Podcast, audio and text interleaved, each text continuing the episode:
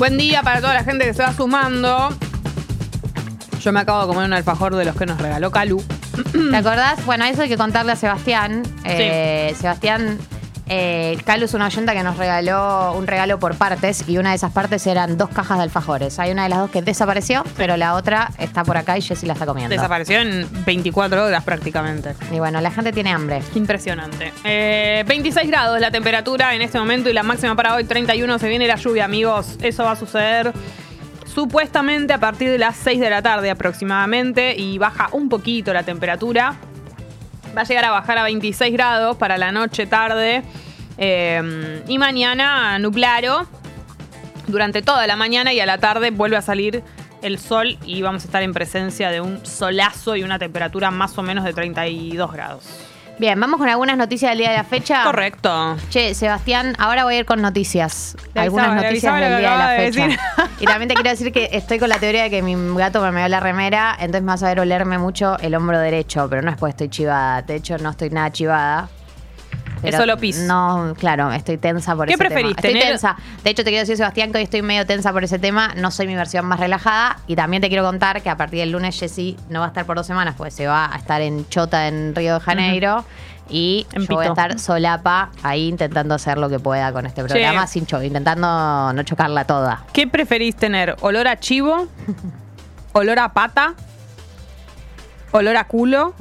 ¿O olor no- a ¿el pis de gato? preferís? Son dos opciones, boluda. No. ¿Qué preferís? ¿A o bueno, B? ¿qué No preferís? A, Ol- ¿Olor B. a pis de gato o olor a chivo? Olor a chivo. Porque está aceptado socialmente. Olor a pies de gato es un montón. Es tipo veneno en. Para mí, te voy a decir una cosa. El olor a pis de gato hay gente que no lo reconoce, no sabe lo que es. Pero es de alguien ajeno. Es de alguien ajeno. El olor a pis de De- gato. De la, Exacto, peso- de la no persona. mi no es chivo. tu culpa. Es de, No, la pero a la gente persona. que le importa que no sea mi culpa. Me van a decir, estás toda meada. Es del Michi. No, Pero- es- pero Es es verdad lo que dice. Es verdad lo que dice. El olor a chivo tiene que ver con tu propia higiene. En cambio, el olor a pis de gato es de tu gatito. Vos no tenés la culpa. Es rancio de cualquier manera tener olor feo. A nadie le importa. Bueno, pero. Dale, Gali. ¿Cuál que preferís? Ya te dije que prefiero. Porque la- siempre hago lo mismo. La quiero convencer de la otra respuesta. Sí, empieza a ponerle peros. Pero el olor a meo tiene una pata saliendo de la, de la remera y grita. No bueno, no sé. Vamos con las noticias del día de la fecha. Sebas, Sí. eso no era una noticia, era un pase de comedia. Así que ahora voy a ir con las noticias. Noticia número uno. Esto es muy importante para todos los monotributistas del mundo. Eh, se extendió hasta el 27 de enero, o sea, una semana más, la fecha para que los monotributistas se puedan recategorizar eh, correspondiente al semestre julio-diciembre del 2022, ¿no? Esto en realidad ya a partir de enero habían empezado a regir las nuevas escalas, no sé si ustedes se acuerdan, pero las escalas se van actualizando, por lo menos en los últimos años hay una política de ir actualizando las escalas, ¿por qué? Porque vivimos en un país con una inflación altísima, entonces eh, si tu sueldo aumenta, no es que necesariamente aumenta porque estás teniendo mayor poder adquisitivo, sino porque como todo aumentó, tu sueldo aumentó también, pero eso no significa que uno tenga que pagar necesariamente más, eh, que tenga que estar en una categoría más alta porque está ganando más guita, sino que todo se mueve. Y como todo se mueve, también se actualizan las escalas del monotributo. Y si se actualizan las escalas del monotributo, vos te tenés que recategorizar si es que corresponde. Por ahí se actualizan y vos no te tenés que recategorizar. Pero de cualquier manera, tenés que eh, hacer el trámite y fijarte en qué categoría quedás. ¿Cuál es el trámite? Vos lo que tenés que hacer, mira, o sea, en el mejor de los casos, caso, caso ideal, amiga contador que te asesore. Poner que no tenés una amiga contador que te asesore. Tenés que tener en cuenta los últimos 12 meses de facturación que tuviste. Hacer la cuenta y fijarte si seguís en la categoría en la que estabas o tenés que recategorizarte.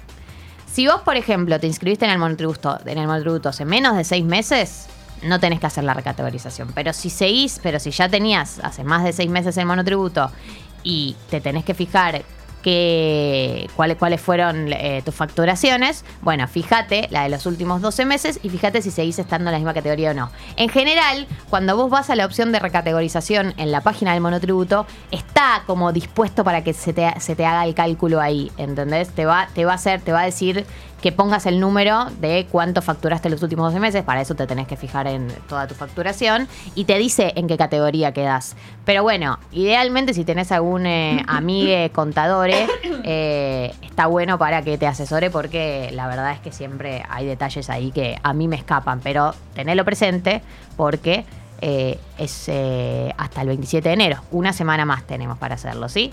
Eso por un lado. Por otro lado, eh, sigue escalando todo lo que es el eh, conflicto en Perú. Ustedes se acuerdan que Perú tiene un tema que es que destituyen mucho a los presidentes, muy seguido, mucho, muy seguido. Eh, tuvieron alrededor de cinco presidentes en los últimos eh, años, eh, porque tienen un- el Congreso tiene un poder que es el de votar la destitución del presidente por una categoría que es, ahora se me fue el nombre, se llama, para categoría Perú, presidente. No te puedo ayudar porque te juro que no lo sé. Eh, ay, se me fue el nombre. Bueno, ahora, ahora me voy a acordar cómo se llama la categoría, pero es una categoría incapacidad moral, se llama, perdón, ahí está. Eh, que, que- es un, concepto medio abstracto que tiene el Congreso, que es, bueno, vamos a destituir a este presidente por incapacidad moral. ¿Qué significa incapacidad moral? No queda claro. Y justamente como no queda claro, utilizan ese, esa categoría y el Congreso en muchos casos, cuando el presidente entra en algún tipo de crisis política, puede votar su destitución. La última que tuvimos eh, fue hace, alrededor de un mes y terminó con Dina Boluarte asumiendo, era la vicepresidenta, asumiendo como presidenta y desde que asumió como presidenta eh, empezaron una serie de manifestaciones que ya lleva eh, cerca de 50 muertes producto de la represión que se está realizando y se exige obviamente la renuncia de la presidenta Dina Boluarte y que se adelanten las elecciones. Dina Boluarte había pedido que se adelanten al 2024 y la gente le dice, no, no 2024, que se adelanten a mañana, que se adelanten allá, porque eh, la situación es esta, es una crisis política tremenda, manifestaciones que no se detienen y ya 50 muertes producto de la represión a estas manifestaciones. La verdad es que también Perú tiene un tema que es que eh, incluso si se convocaran a elecciones el día de mañana y se eligiera un nuevo presidente, hay una eh, inestabilidad política muy grande, porque cualquier persona que asume como presidenta igual tiene el temor, tiene la duda, tiene eh, la posibilidad de que lo destituyan. Pero bueno, la realidad es que en este momento se encuentra una crisis muy grande, la situación está muy tensa, hay operativos de seguridad en todo el país, pero principalmente en Lima, eh, porque se espera la llegada de personas de todo el país a, Lima mismo para que se sumen a, las manifestaciones, así que en ese sentido eso sigue escalando.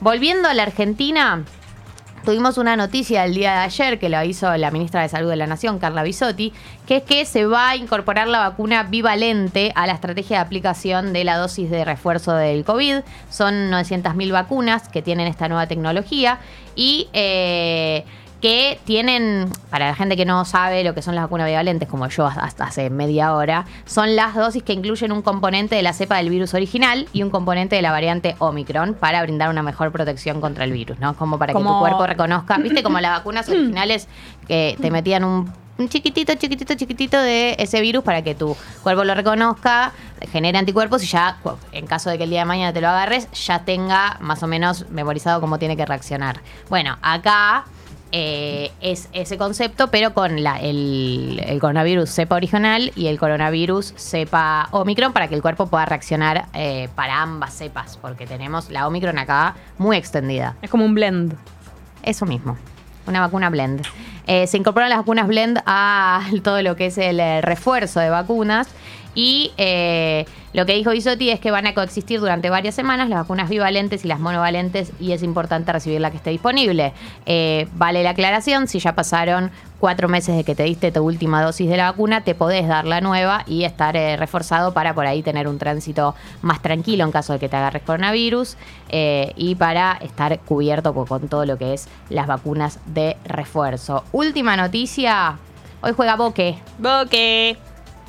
Ustedes saben que yo tengo que informar estas cosas siempre. Hoy juega Boca Racing en uno de esos partidos falopa, como el que vimos ayer del PSG contra un montón de jugadores de Arabia Saudita. Bueno, eso pero en versión eh, Boca Racing. En Abu Dhabi juegan eh, en el estadio Asa bin Zayed Al Mahdi por la Supercopa Internacional. En realidad era un partido que originalmente iba a jugar eh, Boca y Patronato, pero lo van a jugar Boca y Racing. Es el día de hoy desde las 12 y media del mediodía. Así que si querés para almorzar un plan, podés ver ese partido. ¿Lo vas a ver? Sí, me parece que sí. Bien. ¿Vos lo vas a ver? Eh, No creo. Tengo que ser sincera. Bueno, me gusta, Pero, valoro tu sinceridad. Pero bueno, me gusta que exista ese partido. Banco que exista. Banco que exista. Bueno, esas fueron las noticias y aquí te las hemos contado. Eh, hay que contarle a Sebastián. Sí, sí, ¿Era ahí, no sé si sigue ahí, por ahí ya se fue Sebastián se fue, a la, Cuadros. se fue a la chota. Sí. Eh, mm, no, no, Gali, el partido de hoy, el que termina jugando de arriba es Boca. Siempre están en contra nuestra. Ah, qué. Todos contra Boca. Qué feo lo que dicen. Está bien, Lucas, estamos acostumbrados. Le contamos a los nuevos oyentes y nuevas oyentas que a las 9 de la mañana comienza a sonar el tema subidor, minutos más, minutos menos, por lo general minutos más. Porque hay que levantarse de la camita. Vamos, 9 de la mañana es un horario recontra rena- razonable para arrancar. Si nos venías escuchando en la cama, con el celu en la mesita de luz y todo eso, ya es hora de arrancar. Elegir la ropa que te vas a poner en el día de hoy, algo fresco porque hace Tin, calor. tin. Ah, yo voy con el subidor. Y si además volvés a la noche tarde, si te vas hoy de tu casa y volvés a la noche, recordá que va a llover, por lo tanto, tenelo en cuenta para el calzado, para no resbalarte. No se te va a ocurrir lavar ropa hoy, salvo que estés en tu casa durante la tarde, estés atento a descolgarla y todo eso, si no, mi recomendación es que lo dejes para mañana. Entonces, alguna canción que tiene que sonar a las 9 de la mañana para levantar gente. Hasta los muertos se levantan con los temas subidores. El tema subidor del día de hoy es una canción original de Gilda, pero esta Hmm. es versión. Bueno, en realidad la, el cover original es de Gilda y este es el cover del cover, que es eh, versión la de Elio Valdés, Karina y Abel Pintos. La canción es Paisaje. Uy, qué temón. Que todo es diferente. Ahora levanta, eh, quédense.